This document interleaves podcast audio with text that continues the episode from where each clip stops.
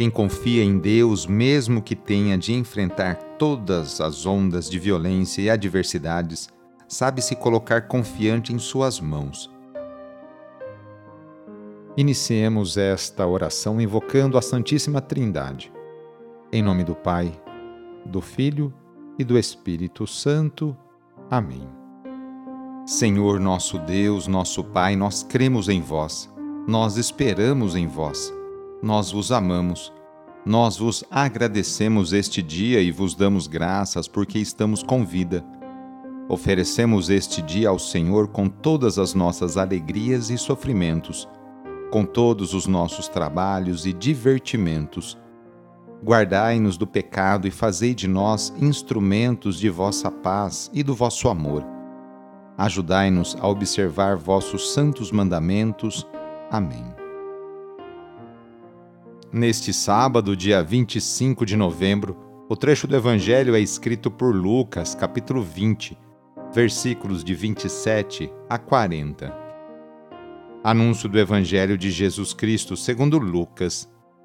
Naquele tempo, aproximaram-se de Jesus alguns saduceus que negam a ressurreição e lhe perguntaram: Mestre, Moisés deixou-nos escrito: Se alguém tiver um irmão casado e este morrer sem filhos, deve casar-se com a viúva a fim de garantir a descendência para o seu irmão. Ora, havia sete irmãos. O primeiro casou e morreu sem deixar filhos.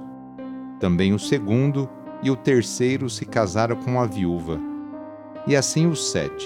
Todos morreram sem deixar filhos. Por fim, morreu também a mulher. Na ressurreição, ela será esposa de quem?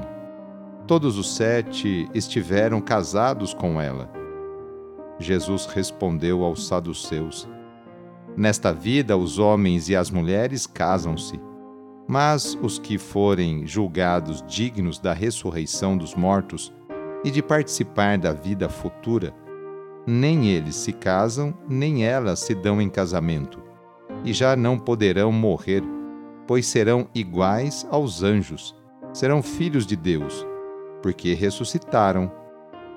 Que os mortos ressuscitam, Moisés também o indicou na passagem da sarça, quando chama o Senhor o Deus de Abraão, o Deus de Isaque e o Deus de Jacó. Deus não é Deus dos mortos, mas dos vivos, pois todos vivem para ele. Alguns doutores da lei disseram a Jesus: Mestre, tu falaste muito bem. E ninguém mais tinha coragem de perguntar coisa alguma a Jesus. Palavra da Salvação. Os saduceus são os porta-vozes das grandes famílias ricas que desfrutam dos generosos donativos de peregrinos e da renda de sacrifícios oferecidos no templo. Não lhes interessa que se fale de uma retribuição na outra vida, pois já têm a garantia desta vida presente. Pretendem fazer Jesus cair na armadilha. De quem será a esposa a mulher que teve sete casamentos e sete maridos? De nenhum, é a resposta de Jesus, corrigindo o raciocínio dos saduceus. Na vida futura não haverá morte nem necessidade de criar família as relações humanas se dão em nível diferente, próprio dos anjos. Quanto à ressurreição dos mortos, é certo que há, pois Deus é Deus de vivos e não de mortos. A própria Escritura o comprova ao mencionar o Deus de Abraão, de Isaque e de Jacó. No sábado, a Igreja incentiva a rezar de maneira especial e particular por Maria Mãe de Deus e nossa.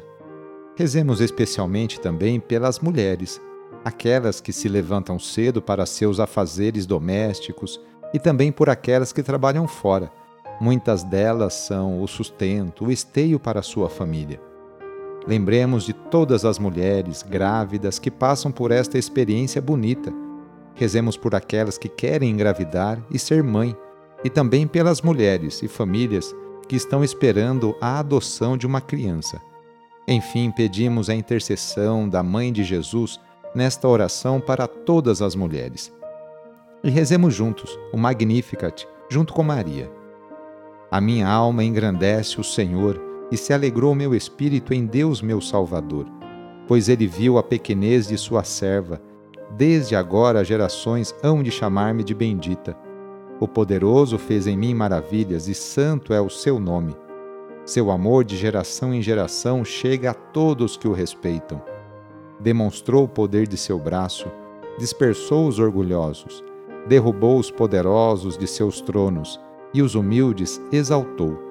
De bem saciou os famintos e despediu sem nada aos ricos. Acolheu Israel, seu servidor, fiel ao seu amor, como havia prometido aos nossos pais, em favor de Abraão e de seus filhos para sempre. A nossa proteção está no nome do Senhor, que fez o céu e a terra. O Senhor esteja convosco, Ele está no meio de nós. Pela intercessão de Nossa Senhora da Consolata, desça sobre você, sobre a sua família, sobre as suas intenções, a bênção do Deus Todo-Poderoso, Pai, Filho e Espírito Santo. Amém seja dado a você, hoje e sempre, no seu cotidiano, sentir a presença e a proteção de Maria, Mãe de Deus e nossa. Sou padre Edmilson Moraes, salesiano de Dom Bosco e moro atualmente no Colégio Salesiano Santa Terezinha. Um abraço e até mais.